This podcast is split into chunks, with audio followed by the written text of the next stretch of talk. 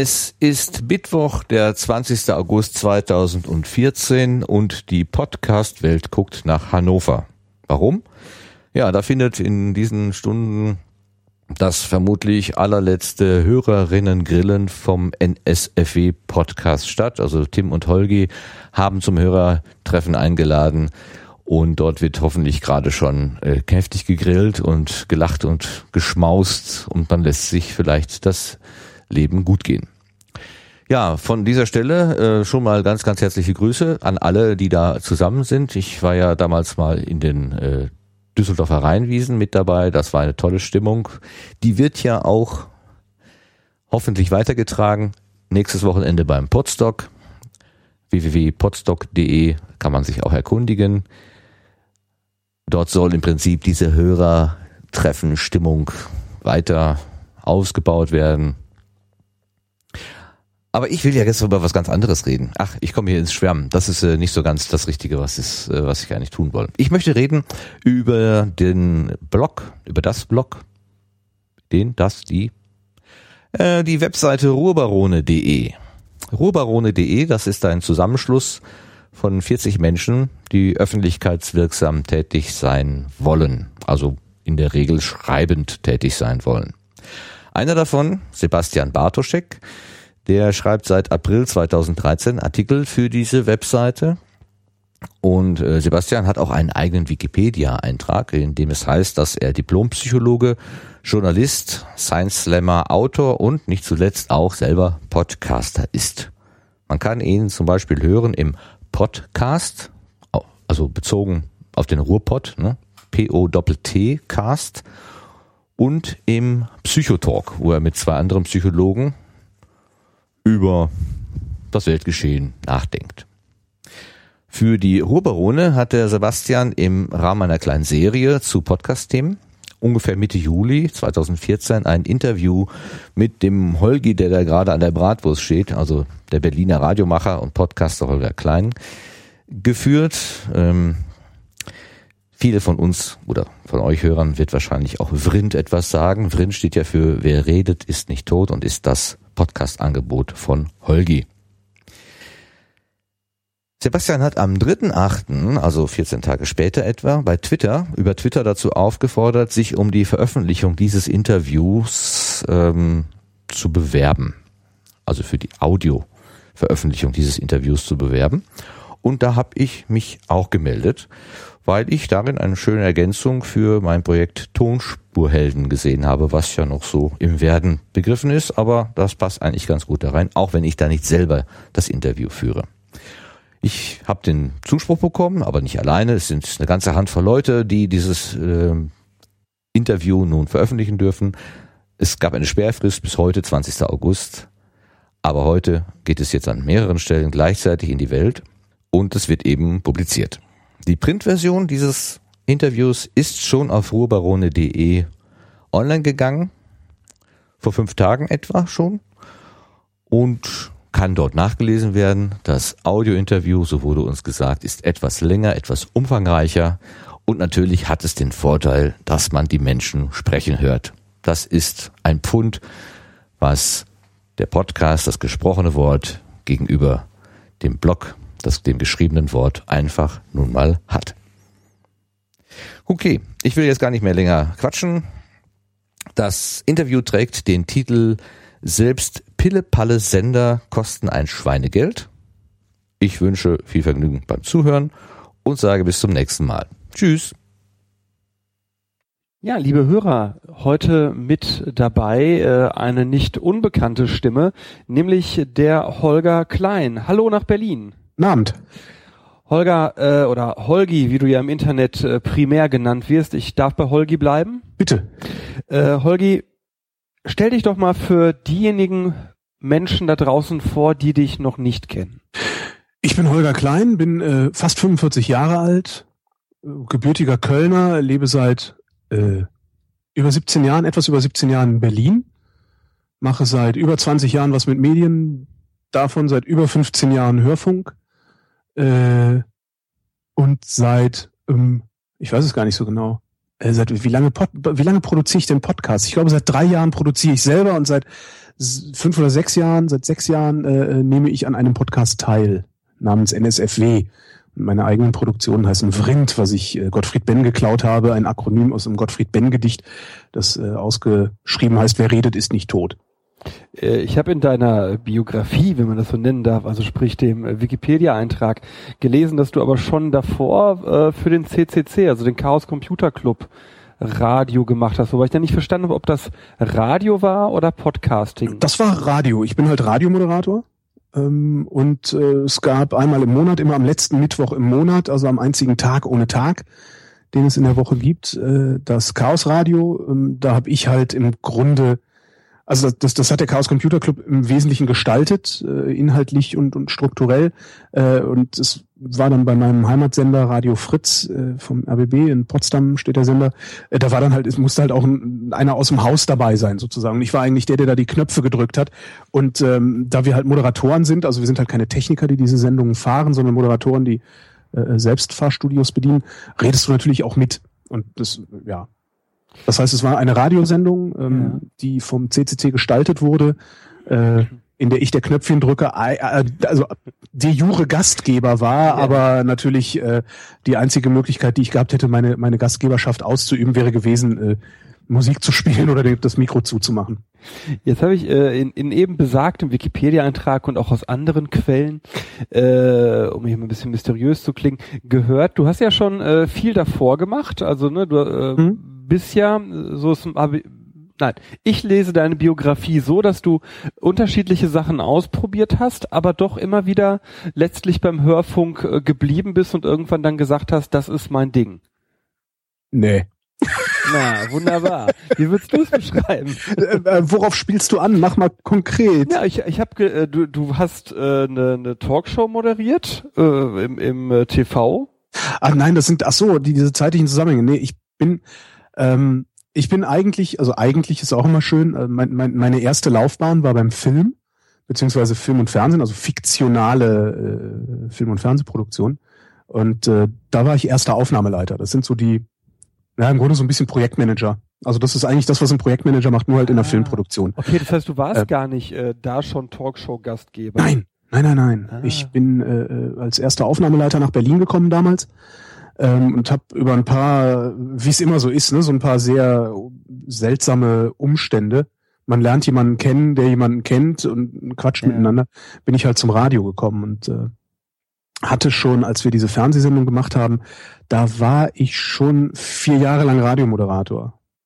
Und äh, die kam dann halt nur so dazwischen. Also ich habe damals mit Steffen Halaschka, der mittlerweile Stern TV macht, ja. äh, die Radio Fritzen am Morgen hieß die Sendung, das war die Morning Show bei, bei Radio Fritz halt, moderiert. Und ähm, Steffen wiederum hat mit einem mit einem Freund äh, ein Fernsehshow-Konzept angeboten, damals dem Ostdeutschen Rundfunk Brandenburg, dem ORB, also dem mhm. Vorläufer des RBB äh, oder einem der Vorläufer des RBB.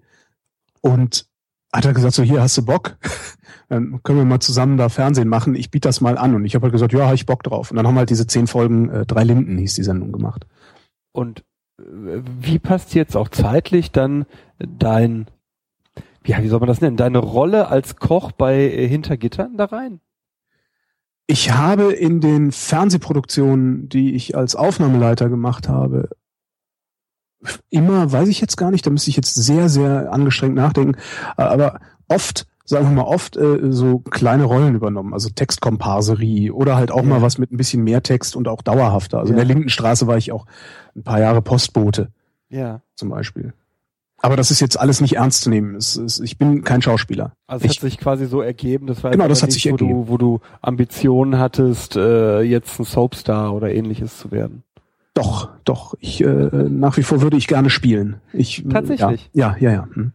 Äh, gehst du das auch aktiv an oder? Nein, äh, nein okay. ich habe ich nee, das ist nee, das gehe ich nicht aktiv an. Es fehl, fehlt mir dazu auch die Muße äh, und auch der ja der Handlungsdruck, sage ich mal. Es ja. ist ich leide jetzt nicht unter dem Leben, das ich lebe. Wenn aber irgendwo mal eine Tür aufgehen sollte, auf der steht hier hinter wird gespielt und du darfst mitspielen, dann äh, gehe ich da durch. Hast du auf Theaterbühnen auch mal gespielt, so ganz klassisch? Ähm, nicht, nicht, nicht, nicht auf so Bühnen, die man als seriöse Bühne vielleicht betrachten würde. Ne? Also Schule halt, ne? so ja. Theater AG. Ja. Ähm, Und äh, es gab ähm, ja, Schule, also Theater AG, es, es gab das, da muss ich jetzt sehr weit ausholen. Ähm, die Fortwerke in Köln. Ja. sehr weit ausholen. ja. Die Fortwerke in Köln, äh, da, mein Vater hat früher bei, den, bei, bei Ford gearbeitet in Köln. Und äh, so große Konzerne, die haben oft so äh, als Incentive und, und, und auch um ihre Mitarbeiter nicht auf die schiefe Bahn geraten zu lassen, so äh, weiß ich so, ne, so Sportvereine, äh, you name it. Und da gibt es halt die Ford Freizeitorganisation, ich weiß gar nicht, ob es die noch gibt. Und die hatten eine Theatergruppe, die äh, sehr, sehr erfolgreich ähm, so Schwenke so auf so Milovic-Niveau Okay. aufgeführt haben. Ja, so drei Akter. Aha. Und da habe ich auch mal mitgespielt, weil mein Vater da mitgemacht hat. Viele, viele Jahre. Wie alt warst du da? Ach Gott, da, das ist äh, äh, vielleicht 15, 16 oder so, ich weiß es gar nicht so genau. Mehr. Aber das, das war dann auch alles. Aber Ja. Bühne, Bühnenerfahrung habe ich sehr, sehr wenig. Und irgendwann bist du äh, ja Hörfunkmoderator geworden. Genau. Und bist auch beim Hörfunk geblieben, im weitesten Sinne, denn ob man Bisher ja, ja. das Podcasting sieht oder d- das äh, öffentlich-rechtliche, was du machst, das ist ja beides Hörfunk. Was reizt dich an dem Audio-Only-Format?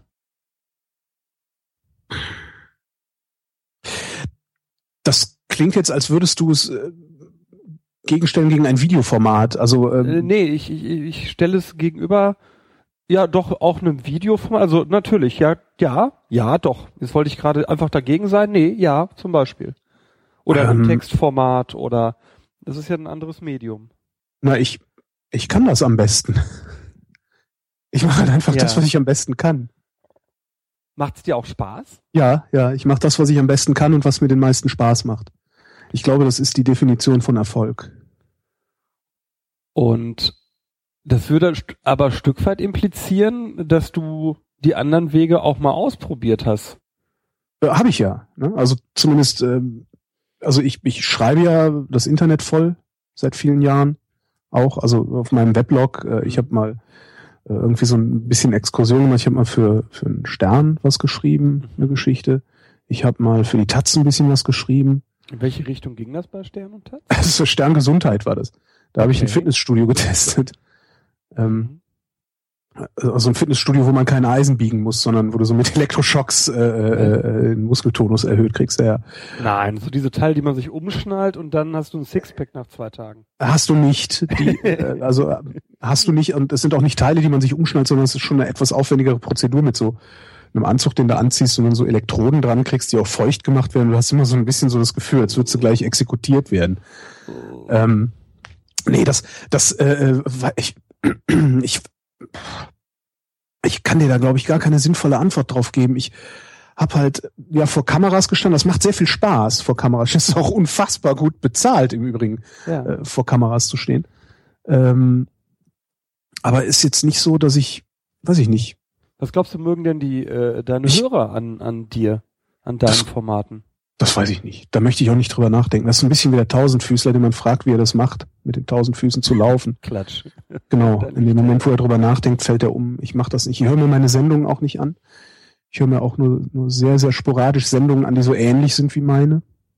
Einfach, weil ich, Das ist wie der Musiker, der sagt, ich möchte meinen Kopf frei halten für meine Musik und mir nicht mit anderer Leuts Musik meine Sache kaputt hören.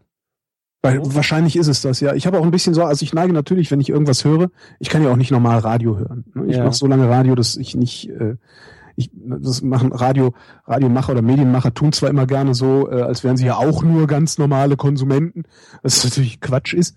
Ähm, ich habe halt wirklich Sorge, dass wenn ich zu viel von dem höre, was ich selber mache, ich zu oft mich selbst damit vergleiche und darüber dann bestimmte Dinge unterlasse oder übertreibe. Darum äh, mache ich das nicht. Und darum denke ich auch wenig darüber nach, was vielleicht den Menschen daran gefällt, was ich tue. Was unterscheidet für dich Radio von Podcasting?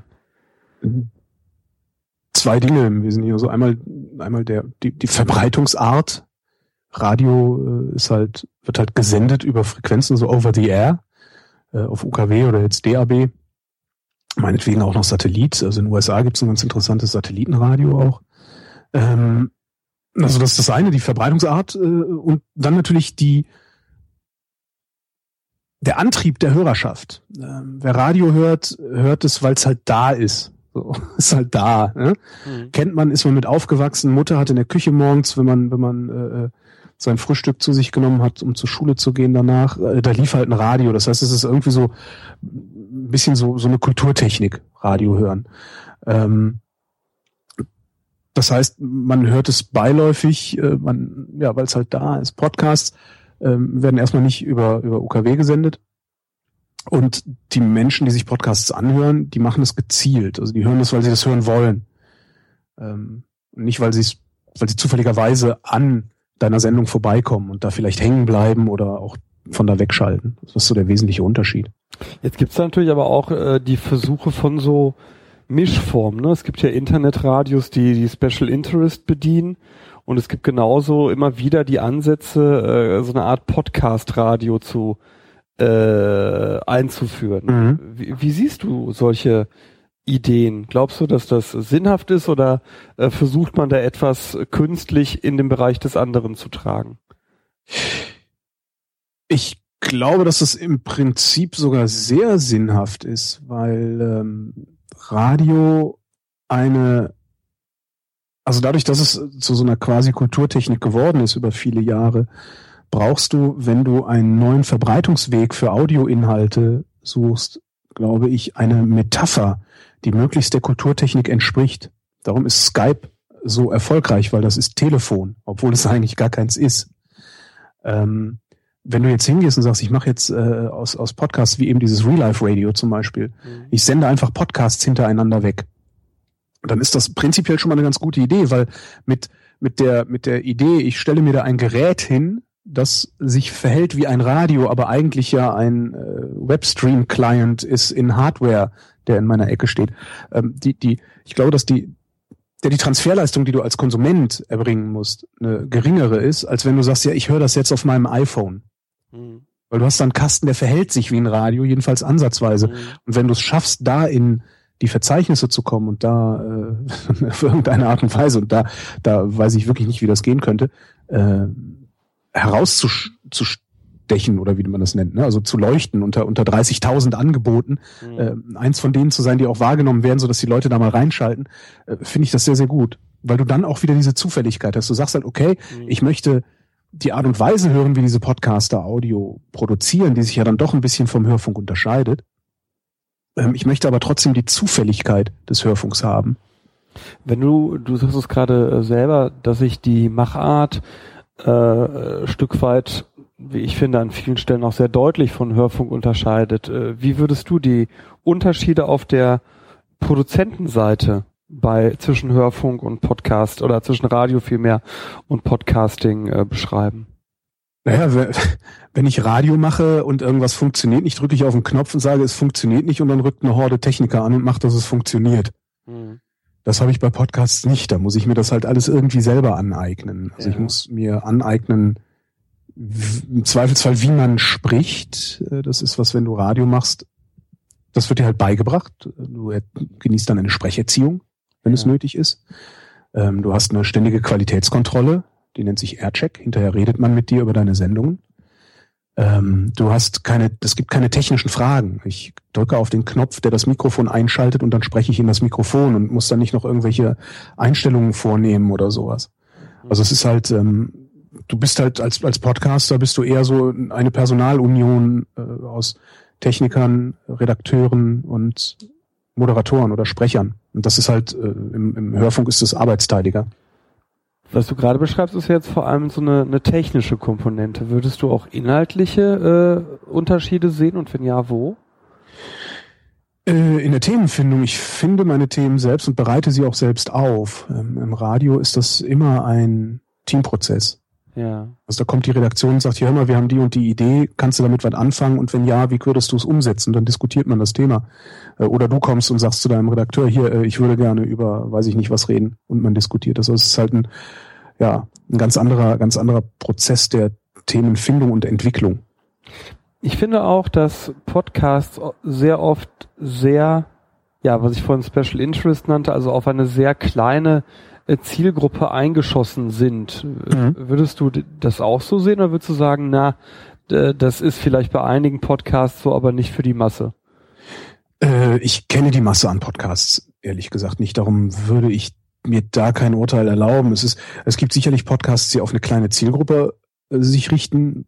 Wenn ich, wenn ich meine Angebote mir angucke, äh, die Weinsendungen, die ich mache zum Beispiel. Also wir, wir trinken halt drei Weine und reden darüber, was wir da trinken. Okay. Ähm, das ist natürlich äh, ein groß, also das ist halt eine Nische in der Nische, ne? Das ist wirklich Special Interest. Ähm, wenn ich mir aber, weiß ich nicht, beispielsweise eine Sendung angucke, äh, wo ich über ja ne, die Kombüse, wo wir über Kochen und Essen reden. Ähm, ich glaube nicht, dass das Special Interest ist. Das ist das, das ist halt eigentlich so das Themen, die jeden interessieren können. Der Special Interest entsteht erst dadurch, dass äh, wir Podcaster Längen produzieren, die ein normaler Mensch kaum zu konsumieren in der Lage ist. Das heißt also, während eine durchschnittliche Radiosendung vielleicht so eine, eine wie, lang, wie lange, du, na, warum sag ich das, wenn ich hier einen Experten habe? Wie lang ist denn eine durchschnittliche Radiosendung? Was würdest du sagen, wie lang ist eine durchschnittliche Podcast-Sendung? Eine, eine durchschnittliche Radiosendung hängt halt immer davon ab, was es für eine Sendung ist. Also die längsten Radiosendungen, die ich gemacht habe, waren drei Stunden lang. Das waren Hörertalk-Sendungen. Ähm, der Blue Moon, den ich jetzt auch noch mache, der mittlerweile nur noch zwei Stunden lang ist. Ähm, das, also so, so Standard, Standardlängen im Hörfunk sind ja, also wenn es jetzt tatsächlich um Gesprächssendungen geht, ne, klar, so Unterhaltungssendungen, Morning Show, Drive Time nachmittags, äh, wo dann zwischendurch Musik und ein Gewinnspiel und so, das ist ja nicht mehr so ein, so ein, so ein das ist halt nochmal eine andere Kategorie. Aber wenn du Sendungen hast, wo es um Themen geht, wo gesprochen wird, dann hast du halt so Standardlängen, äh, ab, ab denen man von einer Sendung spricht, das sind so 20 Minuten, da fängt das an. Das ist dann sowas wie der Hintergrund im Deutschlandfunk. Mhm. Äh, du hast 30 Minuten, das äh, ist dann schon so eine Featurelänge fast schon und äh, 60 Minuten. Also ich habe selten was gehört, was länger als 60 Minuten ist. Bis auf eine Ausnahme, das ist auch eine Produktion vom Deutschlandradio, wird äh, freitags und samstags einmal auf dem Deutschlandfunk, einmal auf dem Deutschlandradio Kultur ausgestrahlt. Das ist die lange Nacht. Mhm. Die ist, glaube ich, auch drei Stunden lang. Da sitzen halt Experten zu einem bestimmten Thema zusammen und quatschen was auch sehr schön gemacht ist. Aber so die, die eigentlich so die Standardlängen sind halt irgendwas zwischen 20 und 60 Minuten. 60 Minuten ist dann schon die Königsklasse. Und wenn ich so in die Podcasting-Szene gucke, ich sehe da selten Sachen, die kürzer sind als 60 Minuten. Gut, äh, klar, genau. Also einige wenige Ausnahmen. Genau, würden mir also auch einfallen. Klar. Viva Britannia genau. ist so ein Ding, was irgendwie knackig kurz auf, genau, das der ist angegraben Podcast vielleicht. Ja, genau. Pardon. Aber ansonsten ja klar, sind das sehr sehr lange äh, Formate. Ähm, ein spannender Aspekt, den du gerade äh, reingebracht hast, ist, dass beim Radio ja eine Qualitätskontrolle allein schon dadurch erfolgt, dass man so eine Arbeitsteilung hat. Ne? Das ist mhm. ja ähnlich, wie ich das auch äh, im Vergleich Bloggen versus in der Vollredaktion arbeiten äh, kenne. Beim Bloggen machst du halt das, worauf du Bock hast, packst mhm. das rein und wenn du Glück hast, dann hast du genau den Ton getroffen, den die Leute haben wollten und auch genau das Thema. Ne? In der Vollredaktion hast du eine Qualitätskontrolle und im Zweifelsfall redigiert hier jemand das auch nochmal zusammen. Ja. Äh, kann man daraus den Schluss ableiten, dass qualitativ Podcasting nicht so gut ist wie Radio im Durchschnitt? Im Durchschnitt. Ähm, ja. Ja, doch, ja. Ich glaube, im Durchschnitt ist das so, dass äh, Podcasting qualitativ nicht so nicht so gut ist wie Radio, weil du halt keinen Maßstab hast. Also du sitzt halt da, redest du vor dich hin, in der Hoffnung, dass es hinreichend Menschen gut finden, wie du es machst, mhm. strukturell wie inhaltlich. Beim Radio ist halt die, die Herangehensweise eine ganz andere. Also nee, erstmal ist die Definition von hinreichend Menschen für den Hörfunk was ganz anderes als für den Podcaster. Also weil, ne, wenn dir, wenn du einen Podcast machst und dir hören 100 Leute, 1000 Leute, vielleicht 10.000 Leute zu, das ist das totale Wahnsinn. Ja? Mhm. Also gerade 10.000 Hörer, also 10.000 Downloads, völlig irre. Ja? 10.000 Menschen finden gut, was du tust. Ähm, wenn du beim Radio 10.000 Hörer erreichst, äh, dann wird dir morgen der Sender zugemacht, weil du nämlich die Frequenz nicht mehr bezahlen kannst. Mhm. Das heißt, da ist schon mal ein, ein, wesentlicher Unterschied. Also Radio ist ein Massenmedium, Podcast muss kein Massenmedium sein. Also Radio muss, hm? muss, Radio muss ein Massenmedium sein. Radio zu produzieren sehr, sehr, sehr, sehr teuer ist. Also wir reden über Millionen, die sowas im Jahr kostet. Selbst solche Pillepalle-Sender äh, die irgendwie nur die größten Hits spielen. Die kosten ein Schweinegeld. Deswegen müssen die auch die größten Hits spielen, weil die natürlich mit einem riesigen Netz fischen müssen. um möglichst viele Leute irgendwie in ihre Tausender Kontaktpreise übersetzen zu können, äh, damit sie halt nächstes Jahr die Frequenz wieder bezahlen können. Podcaster müssen das nicht. Also ein Podcast muss kein Massenmedium sein, äh, sondern der kann halt ein Special Interest Medium sein und das ist auch okay so. Das Problem, kein Massenmedium zu sein, wird dann, glaube ich, erst äh, ähm, auftreten, wenn es darum geht, ähm, Podcasting als Beruf zu begreifen und das zu monetarisieren. Da wollte ich äh, sowieso mit dir hin.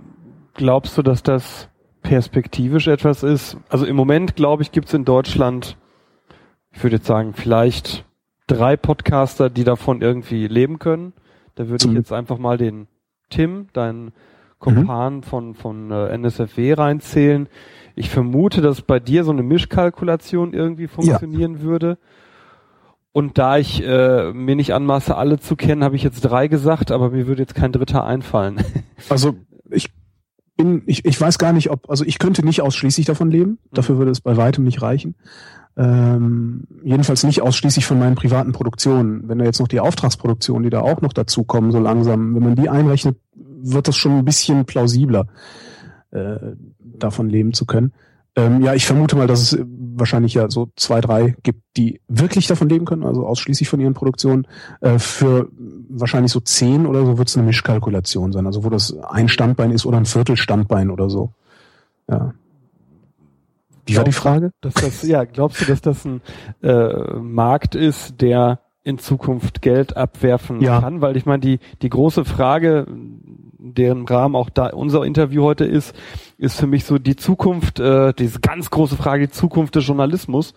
Und da ist natürlich das Podcasting auch ein Thema. Also wie kann man in Zukunft wovon leben? Und du sagst aber gerade schon ganz klar, ja, ja. davon wird man leben können. Davon wird man leben können. Man muss sich nur davon verabschieden. Also äh, zu Geld machen ist, glaube ich, der, die falsche Herangehensweise. Ich glaube, und ich glaube, das gilt für, für weite Teile des Journalismus im Übrigen, also nicht nur für Audioproduktion. Ähm, ich glaube, man muss, man, man darf sich nicht begreifen als Sender, der ein Publikum bestrahlt und so, also wie wir es gewohnt sind, also wie natürlich auch die Zeitungen das gewohnt sind, also die Verlage und auch das Fernsehen, das Radio. Ähm, die Metapher, die ich für meine Produktion gefunden habe und damit lebe ich sehr, sehr, sehr gut, äh, ist die Metapher der Kleinkunst. Ich glaube, dass wir in Zukunft Audioproduzenten haben werden, so wie mich beispielsweise, die eine Nische besenden, also die, die halt, äh, weiß ich nicht, ein paar tausend Leute halt als Hörerschaft haben, genauso wie irgendein Kabarettist oder sowas, äh, der in so einem kleinen Off-Theater auftritt, auch ein paar tausend Leute als Zuschauerschaft anzusprechen vermag und davon auch auf einem ordentlichen Niveau zu leben vermag von den Eintrittsgeldern. Ich glaube, da wird das irgendwo hingehen, was wir machen. Was das für den investigativen Journalismus bedeutet, steht dann nochmal auf einem anderen Blatt im Übrigen. Aber ich glaube, der im Wesentlichen unterhaltende Journalismus, äh, der vielleicht auch, auch aus einer Expertise heraus einordnende Journalismus, der wird, glaube ich, irgendwann da ankommen. Aber das heißt doch unterm Strich, dass man den Leuten eh nur das gibt, was sie wollen. Also ich sehe das bei, bei, bei den Bild Plus Modellen äh, beispielsweise, da laufen ja all die Stoffe toll, die mit Sport und Titten zu tun haben. Und die du anderswo für lau kriegst. Äh, ja, ja, das kommt noch hinzu, aber tatsächlich laufen die trotzdem. Und die Politstoffe beispielsweise, da ist kaum jemand bereit für zu mhm. zahlen. Was möglicherweise auch äh, am Medium selbst liegen kann. Das würde ich halt gerne mal ähm, bei was anderem als der Bildzeitung, okay. also bei was anderem als dem Boulevard mhm. ähm, sehen, weil ich beim Boulevard habe ich dann nochmal oder nicht nur ich, aber der Boulevard hat halt ein Problem, weil der Boulevard ist letztendlich der Gossip im Treppenhaus. Und wenn bei mir im Treppenhaus genug Boulevardgeschichten erzählt werden, ja, wer jetzt mit wem geknutscht hat und wer wieder besoffen nachts nach Hause gekommen ist, dann brauche ich mir hinterher keine Boulevard-Zeitung mehr zu kaufen, weil dann hatte ich schon Boulevard. Ähm, und ich zum Beispiel, also ich war früher, ich, ich äh, die, die Bild am Sonntag, also ich lehne die Bildzeitung sehr ab, ich bin da sehr bei äh, äh ähm, ähm, Dingens, ne? Max Gold. Max Gold, danke. Ne? Der gute, sympathische Typ, der Menschen ähm, mich äh, als gerade noch äh, legal zu behandeln genau, sieht. Ja. Genau, ähm, da, da habe ich wirklich eine sehr dedizierte Meinung zur Bildzeitung. Und ähm, ich habe trotzdem die Bild am Sonntag immer gerne gelesen. Ja. Was aber auch, glaube ich, eine andere Redaktion ist. Also ich hatte immer das Gefühl, dass es eine andere Anmutung hat, ja, ja. eine andere Haltung auch hat und auch nicht diese, Stefan Niggemeier hat mal gesagt, im Zweifelsfall ist der Bildzeitung die Wahrheit egal. Ja, Stefan Niggemeier sagt, Das habe ich halt- lang ist. Das aber, war aber, das fand ich aber sehr klug. aber in Ähm, der Tat sind das hatte ich bei der BAMS nicht. Äh, Vollredaktionen. Ne? Die eine Ja. hat mit der anderen gar nichts zu tun. ich, ich merke einfach nur mir, ich kaufe mir die Bums schon seit ein paar Jahren nicht mehr, Mhm. aber mein Boulevard kriege ich aus dem Netz. Weil letztlich ist mir egal, ob jetzt Lady Gaga in der falschen Tonart gefurzt hat oder Sebastian Bartoschek. Mhm. Wenn ich mich drüber amüsieren oder aufregen kann, ist okay, dann habe ich meinen Boulevard. Ja, da- da, das ist eine andere Diskussion. Die können wir gerne mal an anderer Stelle führen. Ich glaube Ja. tatsächlich, dass der Boulevard es am einfachsten haben wird, seine Inhalte weiter zu äh, Geld zu machen. Ähm, aber nochmal äh, zum Podcasting. Ja. Die, die Kernfrage, die ja viele Podcaster sich stellen, ist, wie komme ich denn äh, an das Geld meiner äh, Hörer? Oder dann in, de, in, dem, in deinem Sinne, wie komme ich als Künstler an das Geld meiner meines Publikums? Wo klebe ich das Plakat hin, damit möglichst mein Theater voll wird? Naja, und vor allem, äh, wie greife ich äh, das Geld ab? Also ich finde zum Beispiel eine, eine tatsächlich sehr spannende Frage, wie kommt das Geld vom Hörer zum Podcast-Produzenten? Äh, in meinem Fall per Spendenkonto. Also das heißt, du äh, machst diese ganze Flatter-Sache auch, aber Ja. primär ein Spendenkonto. wo Nee, primär ist es Flatter. Okay. Ähm, also die, die, die, die größte, der größte Batzen kommt über Flatter. Also du kannst, man, was du halt machen kannst, ist, du kannst mir äh, entweder mich, mir einen Flatter-Klick zukommen lassen, du kannst mir eine Direktspende auf ein Spendenkonto überweisen, du kannst mir eine Direktspende über PayPal machen, ähm, du kannst über einen globalen Amazon Affiliate Link, den ich habe, dich zu Amazon rüberklicken und alles, was du danach einkaufst, da krieg ich dann ein paar Prozent von Amazon ab.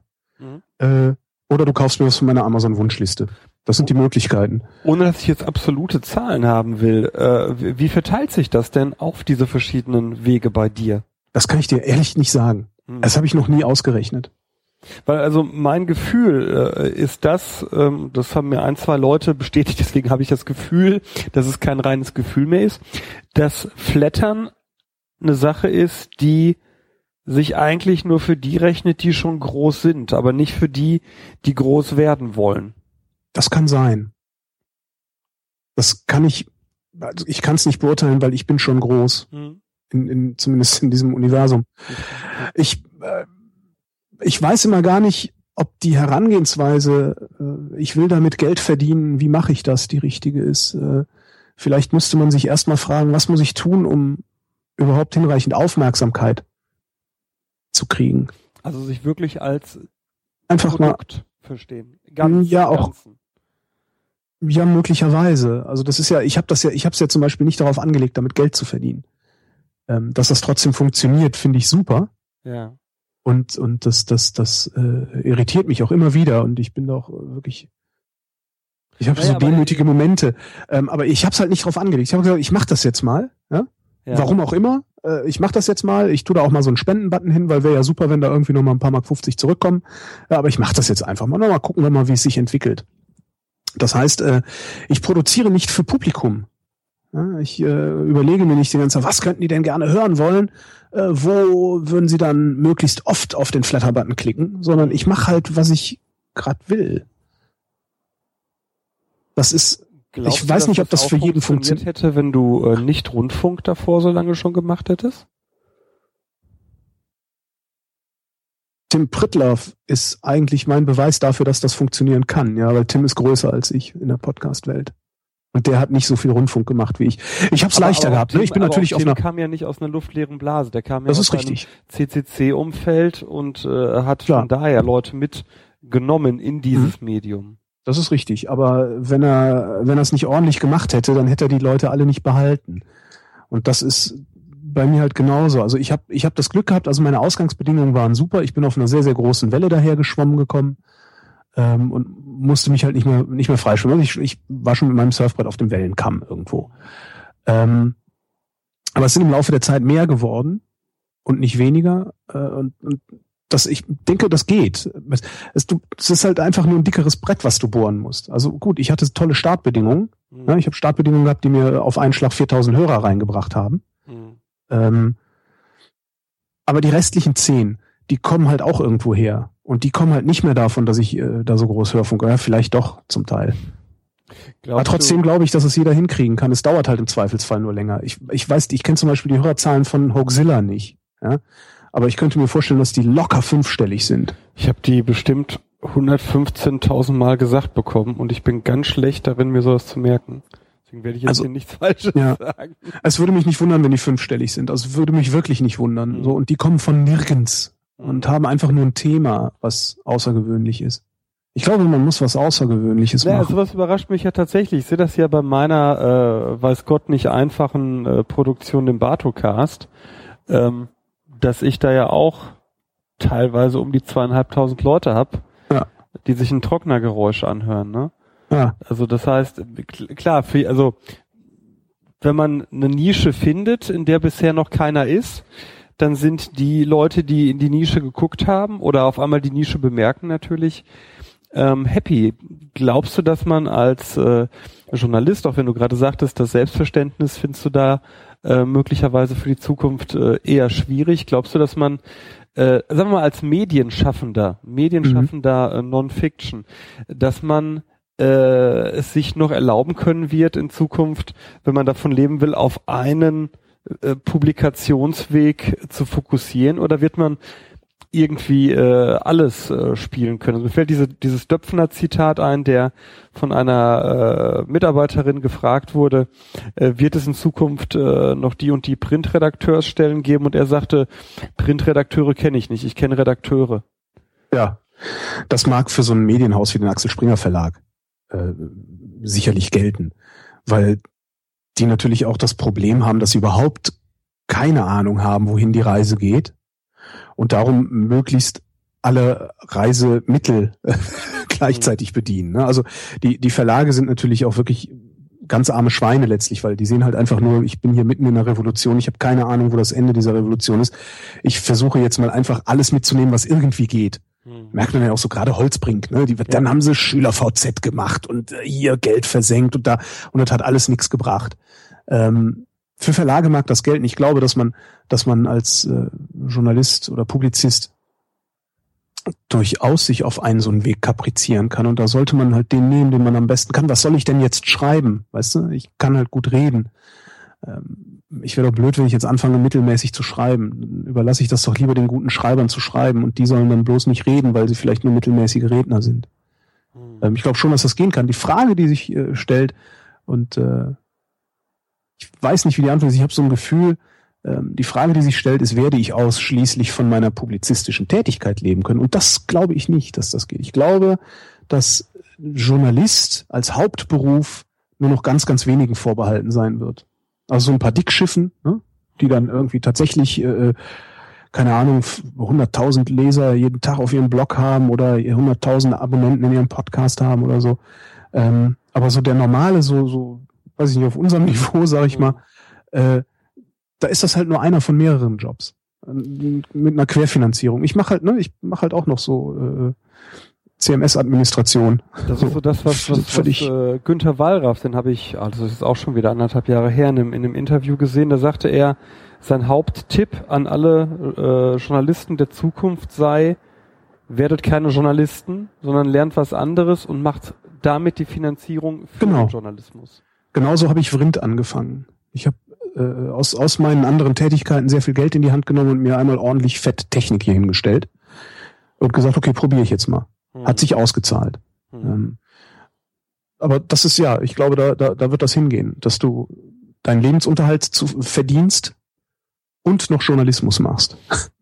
Glaubst du, dass das funktionieren kann im Sinne eines unabhängigen äh, Journalismus, auf dem wir ja gerade in Deutschland, ja nicht nur gerade in Deutschland, sondern in dem wir in Demokratien, äh, auf dem wir ja sehr viel bauen?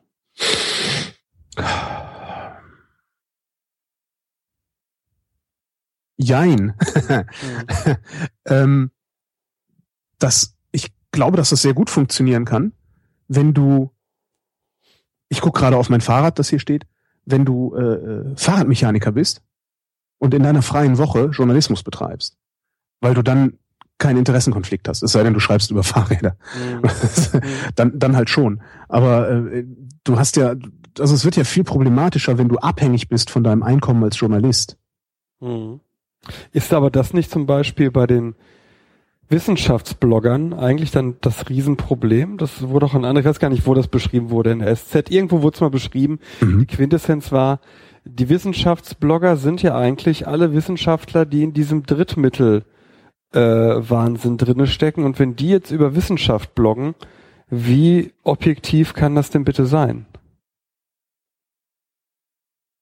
Naja, da ist es jetzt schon relativ simpel. Äh, also Wissenschaftler können sich gegenseitig überprüfen. Ne? Mhm.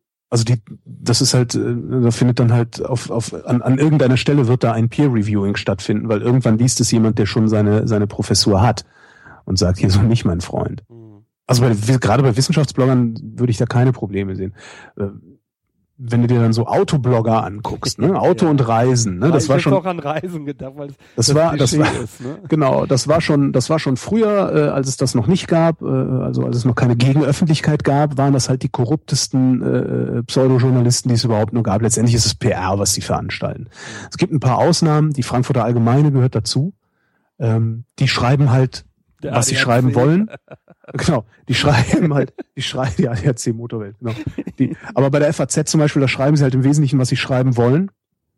Und äh, wenn sie dann nicht mehr eingeladen werden und trotzdem von irgendwo berichten wollen, dann äh, zahlt halt der Verlag die Reise.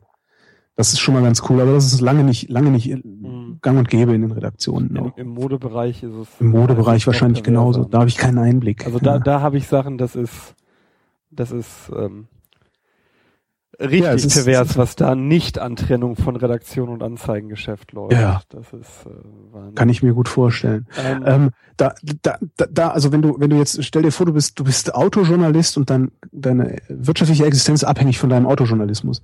Damit ist kein Staat mehr zu machen. Aber wenn du Politikjournalist bist, also einfach, weiß ich nicht, vielleicht hast du irgendwann mal Politikwissenschaft studiert, vielleicht bist du irgendwie, kannst du das gut einordnen, hast irgendwie ein bestimmtes, besonderes Verständnis von, weiß ich nicht, Außenpolitik oder sowas, bist aber Fahrradmechaniker. Mhm. Äh, dann kannst du jede Woche ein großes einordnendes Stück zur Außenpolitik schreiben. Mhm ohne dass dir irgendwie Wolfgang Schäuble, nee, wer ist unser Außenminister? Äh, Steinmeier. Steinmeier. Ohne, ohne, dass dir, ohne dass dir Frank-Walter Steinmeier äh, irgendeinen Strick daraus drehen kann. Mhm. Und das Einzige, was sie dir verwehren können, ist Zutritt zu, weiß ich nicht, Bundespressekonferenz oder sonstigen Clubs. Ähm, aber dieses Problem hast du jetzt auch schon. Ja, und das sind auch aber auch nicht die PKs, genau. die äh, entscheidend dann. Also ich glaube, eine vierte Gewalt, und ich bin ja einer von denen, die bestreiten, dass es überhaupt eine vierte Gewalt gibt bei uns gerade. Also zumindest, dass die Presse, wie wir sie kennen, äh, schon lange nicht mehr die vierte Gewalt ist, für die sie sich selber hält. Ähm, ich glaube, eine vierte Gewalt kann wirklich dann entstehen, wenn du als Fahrradmechaniker journalistisch tätig bist. Wieso weil ich dann die Presse nicht mehr die vierte Gewalt? Äh, weil sie sich zu sehr gleich macht mit der Macht und den Mächtigen. Weil sie zu, weil sie, weil sie ihre eigentlich ihre, ihre Pflicht zu kritisieren ähm, aufgegeben hat, um Zutritt zu kriegen zu so bestimmten Zirkeln und bestimmten Kreisen. Das klingt jetzt sehr äh, Systempresse, verschwörungstheoretisch. Nee, gar nicht. Äh, das, das würde ja bedeuten, dass das irgendwie gesteuert ist oder sowas. Ich glaube, dass das einfach ein, ein Systemfehler auch ist. Ähm, ich sehe zu wenig Kritik an den herrschenden Verhältnissen und so wie ich Journalismus verstehe, ist zumindest der einordnende Teil von Journalismus genau das äh, zu hinterfragen, warum die Dinge so sind, wie sie sind und wie sie möglicherweise anders sein könnten und das passiert mir zu wenig. Stattdessen äh, sehe ich das ZDF Sommerinterview mit Spitzenpolitikern, die im Grunde nichts gefragt werden, sondern Stichworte bekommen, um äh, ihre ja, ihre, ihre, wie nennt man das denn? Äh, ihre Agenda vorzustellen oder ihre, ihre politischen Überzeugungen vorzustellen. Das finde ich sehr, sehr problematisch. Und weil es so problematisch ist, kommen halt gerade diese ganzen Truther bei den Leuten so gut an. Weil natürlich äh, Max Mütze auch merkt, dass irgendwas schief läuft. Bei, Achtung, der Presse. TM. TM. Und da läuft ja auch tatsächlich was schief. Es gibt so ein beim, beim öffentlich-rechtlichen sehe ich das auch. Ich sehe auch eine mich tatsächlich sehr besorgende Boulevardisierungstendenz des öffentlich-rechtlichen. Mhm. Ich habe aber schon das Gefühl, dass äh, privatwirtschaftlich geführte Medienhäuser auch wenn wenn es nicht jedermanns Meinung ist, der Axel Springer Verlag, was die Taz macht, wir haben äh, Blätter wie Jungle World, wir haben äh, sogar so etwas wie das neue Deutschland, äh, wir haben die Welt, äh, um mal so ein Blatt aus der Mitte, äh, also politisch aus der Mitte zu benennen, aus meiner Sicht. Aus deiner äh, Sicht? Ja, ja, aus meiner, klar. Man, man redet aus meiner nicht. ist für dich wahrscheinlich eher ein Neokon-Blatt, ne? Das ist zumindest ein, äh, das würde, das würde auch zu kurz greifen. Zur Welt habe ich ein sehr ambivalentes Verhältnis. Ähm, Aber okay. Egal. Also äh, ich finde, ich finde nicht, dass die Welt politisch in der Mitte steht, ähm, sondern okay. eher rechts, aber halt auch. Dann sagen wir die Frankfurter aber, Rundschau als Mitte. Die ist für mich eher. Ja, das, da können wir uns drauf einigen. Wobei die haben mir zu viel Tweetsackos an. äh, aber worauf ich eigentlich hinaus wollte, da habe ich aber das Gefühl einer unglaublichen kritisierenden Pluralität. Und egal, wer irgendwo einen Pup gibt, irgendein Blatt sagt, das ist jetzt aber nicht okay gewesen. Echt? Hab ich das, das den, den, Eindruck habe ich nicht. Den Eindruck habe ich wirklich nicht. Ich habe den Eindruck, als wäre auch da, äh, als, als würde auch da, wenn die Kanzlerin sagt, das ist alternativlos, ähm, das einfach erstmal hergenommen. Als okay, wenn die Kanzlerin sagt, das ist alternativlos, ist das halt alternativlos, nächstes Thema. Das ist das Gefühl, was ich habe. Ja. Und, äh, Hast du deswegen dein Taz-Abo äh, gekündigt? Mein Taz-Abo habe ich gekündigt, weil die äh, ohne Not eine Anzeige der AfD geschaltet haben. Das, äh, das habe ich nur am Rande mitbekommen. Sind die nicht verpflichtet dazu oder sind das, äh, ist das gar nicht so? Nee, das war eine gekaufte Anzeige. Also das war, dafür haben die äh, ganz normal Anzeigen, Dingsbums, Geld, zahlt Geld und kriegt dann eine Anzeige, kann dann eine Anzeige in der Zeitung schalten. Ja, aber ist doch, ähm, das ist war, doch eigentlich gut. Redaktion und Anzeigen ist da äh, eindeutig getrennt. Ähm, ja. ja. Ja, aber äh, ich habe die Taz aus einem ganz bestimmten Grund unterstützt durch mein Abo. Äh, nämlich weil sie auf der anderen Seite steht. Also nicht auf der Seite steht, wo äh, diese Alternative für Deutschland steht. Mhm. Und ähm, dann erwarte er, es ist tatsächlich, das ist wirklich auch eine politische, das ist äh, wirklich, ein, also das war ein politisches Abo sozusagen, was ich da hatte. Mhm. Äh, ich, ich habe die nicht abonniert, weil die wegen Meinungspluralität und so sagen, ich habe die abonniert gehabt, weil ich gesagt habe, es muss sowas auch geben mhm. als andere Meinung. Ähm, und äh, ich finde, ich, ich komme damit nicht klar. Aber das ist halt tatsächlich auch ein Problem, äh, also das, das, das ich auch mit der AfD habe, weil ich, äh, aber das auch das würde jetzt zu weit führen. Ähm, ich finde diese Partei hochproblematisch, sagen wir mal so. Also so hochproblematisch, dass ich äh, kein Geld von denen nehmen würde. Auf keinen Fall, unter keinen Umständen. Okay. Und von meiner Zeitung, mit der ich mich dann auch so identifiziere, äh, identifiziert habe, von meiner Zeitung erwarte, dass die das auch nicht tut mhm. sondern im Zweifelsfall mir eine E-Mail schickt, wo drin steht, pass mal auf, die haben uns angeboten, äh, äh, weiß ich nicht, eine Achtelseite oder Viertel oder was auch immer und würden dafür 5000 Euro zahlen. Äh, seid ihr, liebe Abonnenten, bereit, äh, jeder einen Zehner zu geben oder sowas, damit wir dieses Geld nicht annehmen müssen, dann hätte ich das getan.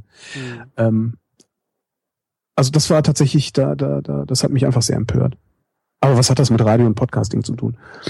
Ja, es hat äh, damit nicht in erster Linie zu tun, sondern eher mit äh, Journalismus. Und die Frage ja. kam von einem unserer äh, deiner Hörer, die genau so. das äh, wissen wollte. Ja, das ist tatsächlich, das war eine Reaktion. Ich war extrem erbost darüber, dass sie das gemacht haben. Ich war wirklich erbost darüber, dass ich diese Reklame da lesen musste, weil ich auch glaube, dass es es ist nicht einfach so trennbar. Das ist, ähm, ich glaube, dass wenn, wenn normale Menschen, die eben nicht täglich das Medium reflektieren, weil sie es selber produzieren, ich glaube, dass die zwar sehen, das ist eine Anzeige, aber gleichzeitig auch, ähm, wenn ich in der Taz eine Anzeige einer Partei wie der AfD sehe, diese Partei ein wenig salonfähiger wird. Zwei äh, Fragen habe ich noch Wirkung äh, dich, äh, die sind jetzt völlig unterschiedlich. Okay. Die eine Hörerfrage. Frage, bitte? Hörerfragen. Nee, äh, die, die eine Frage habe ich den Zeitpunkt vorhin verpasst oh. äh, und die schiebe ich jetzt rein. Äh, wie ist es eigentlich mit Tim Pritlove? zu arbeiten. Was habt ihr beide für ein äh, Verhältnis zueinander? Ich habe so viel Gerüchte gehört, dass ich jetzt einfach mal. Äh, wir sind ein Homose wir sind ein homosexuelles Paar und Tim ist die Frau in unserer Beziehung. Dann stimmt das doch. Ah, ja, okay. Gut, nee, dann, nein, also ihr, ihr macht ja schon lange was zusammen. Wie eng Himmel, wir sind befreundet. Also das, das doch. Ja. Nee, was, also doch hört sich jetzt falsch an. Also man kann ja miteinander arbeiten, auch über lange Zeit, äh, ohne dass man jetzt, wer weiß, äh, wie eng sein muss. Ne? Und äh, ich blick ab und zu nicht, weil ich ehrlich gesagt eure beiden Formate äh, nicht wirklich höre, wie, wie, wie eng die Schnittmenge ist. Also ja. äh, macht. Ja, ja, wir sind, wir sind gut genug befreundet, dass ich äh, hier sage, das geht euch einen Scheißdreck an. Okay. ähm, Letzte Frage. Das geht euch einen Scheiß, das ist auch asozial. Das geht euch nichts an. Letzte Frage. Wenn diese, wenn das Podcasting sich auf den Weg macht, ähm, so zu sein, dass Menschen in einer Mischkalkulation von ihrem Kleinkunstprodukt mhm. äh, leben können, ähm, Glaubst du, dass dann, und das ist der erste Teil der, der, dieser ganzen Frage, glaubst du, dass dann auch Werbung in Podcasts normal werden wird in Deutschland? Ja, denke ich schon. Dazu müsste aber, müssten aber Podcasts ein bisschen, main, ein bisschen mehr in den Mainstream kommen. Ich glaube, dass im Moment, äh, also ich weiß es nicht, ich, es wäre eigentlich mal ein Experiment. Ne? Einfach mal zu sagen, hier pass mal auf, liebe Vrind-Community, liebe Hörerschaft, äh, ich mache jetzt mal Werbung, sagt mir mal, was ihr davon haltet. Mhm. Ähm, ich glaube nicht, dass das dauerhaft ein Problem werden würde. Äh, das einzige Problem ist halt, dass du, dass du Werbeformen finden musst, die auf solche, auf solche äh, Kanäle passen, also auf so, so ein Medium wie Podcast passen. Du kannst ja keine Spot-Werbung machen. Also das wäre halt, ich, ne, du, okay. ich weiß nicht, interviewst halt irgendwie drei Stunden lang äh, einen Menschen, der mehrere Selbstmordversuche hinter sich hat. Und äh, jetzt mal gerade mal Werbung, bleibt kurz dran. Das geht halt nicht. Ne? Aber was man machen könnte, man könnte tatsächlich diese ganz klassische Tooltime-Sache machen. Äh, und dann repariere ich das hier mit meinen äh, Tooltime-Schaufeln. Äh, ja, das könnte man machen. Übertragen, dass man, ich trage heute hier ein Headset von, von XY und ich muss euch sagen, das ist echt toll. Kann man machen, ist, dann bist du sehr knapp vor Schleichwerbung. Ne? Also das müsstest du halt immer transparent machen. Ähm, und es ist halt schwierig zu sagen, so, ich habe jetzt ein Headset an von Firma XY und das ist ganz toll und das ist vielleicht gar nicht ganz toll. Und da hast du irgendwie, da draußen sitzen so ein paar tausend Leute, die sich das anhören und sagen, mein Gott, klingt der scheiße. Also es ist halt immer ein bisschen schwierig. Also ich glaube, was man machen könnte, ähm, zum Beispiel um Podcasts per Werbung zu vermarkten äh, oder zu monetarisieren, ist einfach die Dinge zu versponsoren, zu branden, zu sagen, äh, weiß ich nicht, ähm, ähm, ähm was habe ich denn hier? Äh, äh, Kosenkova Salmiaki präsentiert Vrind. Ja? Womit relativ klar ist, dass auf meinem Tisch eine Flasche Schnaps steht. Ist auch interessant. Ja, ich ähm, habe gerade überlegt, was du da gerade vorgelesen hast und dachte, ja, das war der, ein Dildo oder so. Nee, das ist eine Flasche Schnaps aus Finnland. Ah, okay. Ähm, das, also das könnte man machen, dass man sagt so, wir präsentieren das, du kannst da dein Label draufsetzen. Das ist im Übrigen auch äh, eine, ein, ein mögliches Szenario, das ich für den Hörfunk im Kopf habe. Mhm. Weil ich glaube, dass du ähm, perspektivisch es nicht mehr schaffst, ein Massenmedium zu machen, das im Schnitt 100.000 Hörer erreicht mit einem Programm. Aber ich glaube, dass es sehr wohl möglich ist, zehn Nischenpublikationen unter einem Label zusammenzubringen, die insgesamt 100.000 Leute erreichen. Das hast du wunderschönen Übergang zu meiner letzten Frage oh. geschaffen. Ähm, wenn wir in der langen Perspektive denken, und ich rede jetzt äh, nicht über 10, ich rede über 20 bis 50 Jahre. Alter. Verschmelzen ja. Radio und Podcasting? Nein. Geht eins von beiden unter? Nein. Entwickeln sich beide weiter? Nein. Was passiert dann? Das Radio wird sich kaum weiterentwickeln. Ähm, ich glaube, dass wir in den letzten 100 Jahren äh, genug ausprobiert haben, um die Formate des Radios, äh, also die Sendeformate und Sendungsformate, der Beitrag, das Feature, das Gespräch, ähm, ich glaube, die sind ausentwickelt. Ich glaube nicht, dass da noch großartig andere äh, bahnbrechende Erfindungen und, und Formate dann halt darum kommen. Ähm, das heißt, ich glaube, das Radio, das wird bleiben, wie es ist. Es wird weniger Sender geben. Das wird in Zukunft passieren, weil es einfach weniger Sender braucht. Das mit den Podcasts, die werden sich, denke ich, weiterentwickeln. Da werden, also ich sag mal so, uns Gründungsgeneration, zu der ich ja schon kaum noch zähle, da gibt's ja ganz andere, also da gibt's ja Thomas Wannhoff und Tim Pritloff, die äh, ja wirklich viel, viel früher angefangen haben mit dem Podcasten. Insbesondere Wannhoff, der immer noch sendet. Äh, ich glaube, der macht schon über zehn Jahre. Gefühlt jedenfalls. Ähm, das, äh, äh, da wird sich sicherlich was tun, denn äh, es gibt halt äh, bestimmte Formate, die sich im Radio bewährt haben. Also es gibt halt beispielsweise den Beitrag mit O-Tönen oder mit Einspielern, ja, der dann mal sechs, sechs Minuten lang ist oder so. Man kann viele Dinge in sechs Minuten erzählen. Und man kann das auch sehr, sehr schön machen. Und äh, ich kann mir sehr gut vorstellen, dass früher oder später dann natürlich auch äh, die Kollegen vom Hörfunk kommen und sagen, naja, wenn es hier sowieso nichts mehr für mich zu tun gibt, weil es halt weniger Sender gibt und weniger weniger Programm einfach herzustellen ist, dann mache ich es halt eben selbst, weil ich habe Spaß daran, die Geschichten zu erzählen. Das ist ja auch das, was mich mhm. treibt. Mhm. Ich habe Spaß daran, mit Leuten zu reden. Und bringen dann ihre normative Prägung des äh, Radios mit. Genau. Und was man halt Ja. machen könnte, ist, äh, wenn man das sowieso schon kann, also ich habe Kollegen und Kolleginnen, die hacken dir einen Beitrag im Schlaf zusammen. Ja, die sagen, ja, schönes Thema, gehe ich mal eben hin, hol mir so fünf O-Töne da und da, hier noch ein bisschen Atmo, schnipp, schnapp, schnipp, ein bisschen Erklärtext drumrum und dann verkaufen die das an einen Sender. Früher oder später wird es keinen Sender geben, der ihnen das abkauft, was sie zu erzählen haben. Also können sie es halt auch in die Public Domain geben und sagen, liebe Public Domain, ich schenke euch das. Wenn ihr mir was in den Hut werft, macht ihr es möglich, dass ich euch das morgen schon wieder schenken kann. Dann gehen die Halbleinen unter. Das wäre ein evolutionärer Marktprozess, dann gehen die Halbleinen und Leinen Ja. komplett unter, ne? Ja, ja, so, so wird das, also so wird das passieren. Mark my word.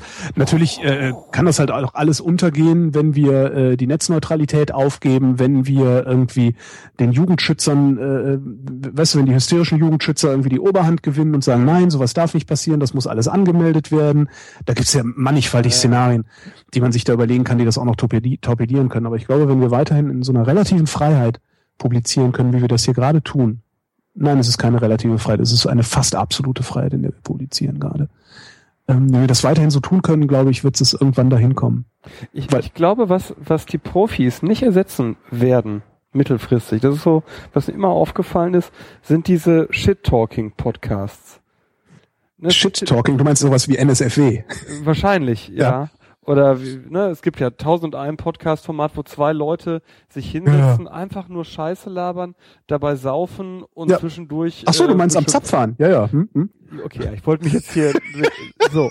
Ne? Äh, Ich glaube, dass solche Formate dem Vollblutprofi fremd bleiben werden. Ja, natürlich, absolut. Die werden dem absolut fremd bleiben. Ja, ja, ja, ja, ja. Das verstehen die Kollegen nicht. Das verstehen die wirklich das nicht. glaub Ich, Das ist doch, was ist denn das? Das ist doch nichts. Das ist doch nicht.